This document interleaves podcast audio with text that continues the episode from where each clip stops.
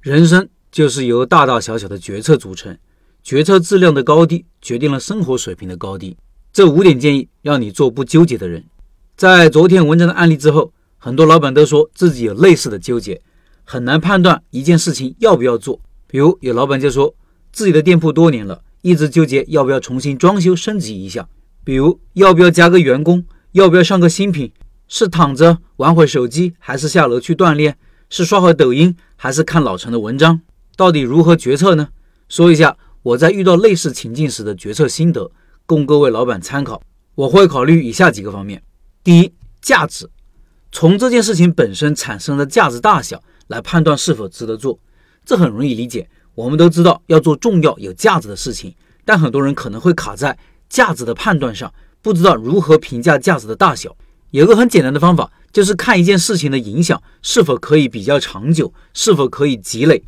很多人喜欢玩游戏，他可能觉得这件事情很有价值，因为自己喜欢。但是这种游戏带来的快感稍纵即逝，你只有玩那一会儿有感觉，不玩了顿时就感觉不爽了。有价值，但是价值持续时间太短。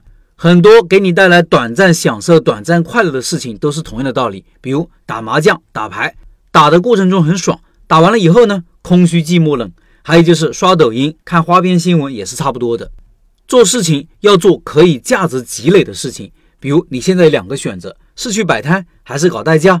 从价值积累的角度看，摆摊会更有价值，因为这会让你学到做生意的技能，而代驾不会，因为每一次代价的价值都会随着代价的终结而终结。第二，机会成本，这个是从逆向思维的角度考虑，提醒自己，如果不做这件事情，我还可以做什么事情。因为我们的资源是有限的，无论是时间还是精力，我们大多时候只能选其一，没法既要又要。这时候就要考虑机会成本。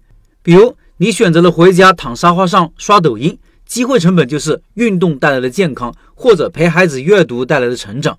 你看新闻花了时间，就意味着你看我文章的时间少了十分钟。你选择了和顾客共进晚餐，就意味着和家人互动的时间少了两三个小时。第三，考虑风险。也可以说试错成本的高低，你要想到最坏可能，看看最坏的结果能不能接受。比如要不要招一个新店员？你的计划是招新店员后，自己有更多的时间做更重要的事情，这样也许会带来更多的营业额。增加的营业额可以覆盖增加的成本。想一想这件事情最坏的结果是啥？就是营业额没有提高，但是每个月的支出多了一个人工嘛，这很容易解决啊。倒是把这个人开掉就好了，你损失的就是一个月的人工成本，可能三四千块钱，你就看看这个结果你能不能承受，能承受就值得尝试。第四，从经济的角度考虑，就是要算投入产出比，分析做这件事情要花的代价和收益，收益要大于成本。假如你招了个店员，第一个月营业额因此提高了一万块钱，毛利是五千，而员工工资低于五千，这个事情就值得考虑。当然。收益也许不仅仅是金钱上的，还有其他，比如你有更多的时间学习，你有更多的时间搞宣传、搞新品、搞服务，甚至有更多的时间陪孩子。顾客的满意度上来了，家庭关系也更加和睦了，这也是收益。第五，听取好的建议，我们都不免陷入当局者迷的困境当中，这时候请教别人也是有价值的，别人也许刚好经历过，也许比你聪明，也许考虑的更加全面、更加深刻。恰当的咨询有些时候也是捷径，但是一定要找对人，找在这方面比你强的，找有结果的人咨询，不然不仅无价值，可能还把你带偏了。无论听谁的建议，都要批判性的思考和接受，没有人是神。